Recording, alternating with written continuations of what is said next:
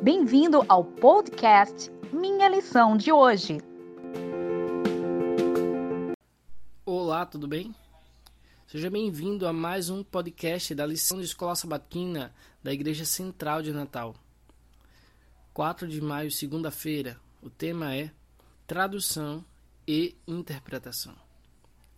A Bíblia foi escrita em aproximadamente 1600 anos. Ela tem por volta de 40 autores e tem 66 livros.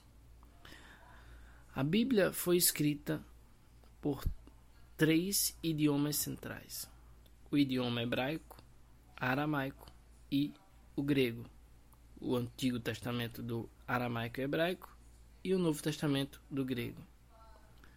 Com o passar do tempo, esses livros passaram a ser traduzidos em outros idiomas pela necessidade de se transmitir esse conteúdo a outros povos.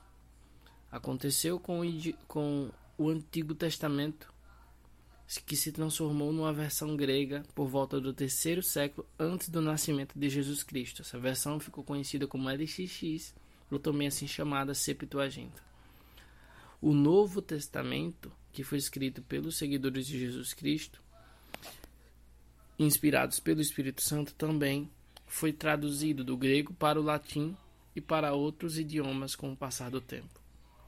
Principalmente no fim da Idade Média e início da Idade Moderna, esse texto é, latim e grego foi traduzido para o, o alemão, foi traduzido para o espanhol e foi traduzido para outros idiomas da Europa.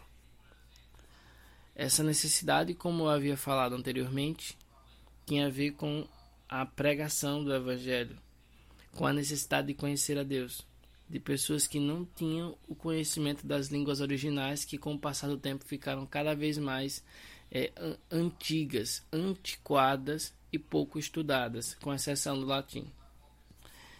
Então, quando essas línguas modernas se apropriaram do texto sagrado, de certa forma elas resumiram as ideias da Bíblia. Por quê? Porque existia uma riqueza muito grande nas palavras originais, no hebraico, no grego. E quando essas palavras foram traduzidas para o português, vamos dizer assim, para o inglês, elas não vieram com o seu significado real. A gente pega a superfície do, do significado. Muitas vezes uma palavra hebraica tem dez significados e no português a tradução só tem uma. Ou seja, é como se estivesse enxugando uma coisa muito maior. Existem riquezas muito grandes escondidas nas palavras hebraicas e gregas. Então, quando nós vamos fazer a leitura da Bíblia, por vezes nós estamos lidando com a superfície dos sentidos ali incutidos. Temos que ter muito cuidado com nossa interpretação baseada no texto traduzido. Mas eu quero te dizer uma coisa.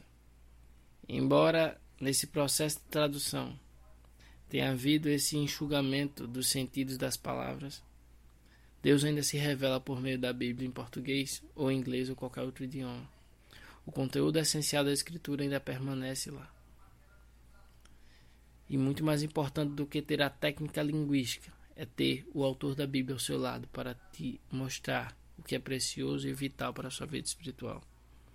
Então tenha muito cuidado na sua interpretação, mas sempre tenha a noção de que é preciso Cristo para te direcionar a ler aquele texto sagrado da maneira adequada. Que Deus o abençoe e até mais. Obrigado por ouvir o nosso podcast. Compartilhe e até amanhã.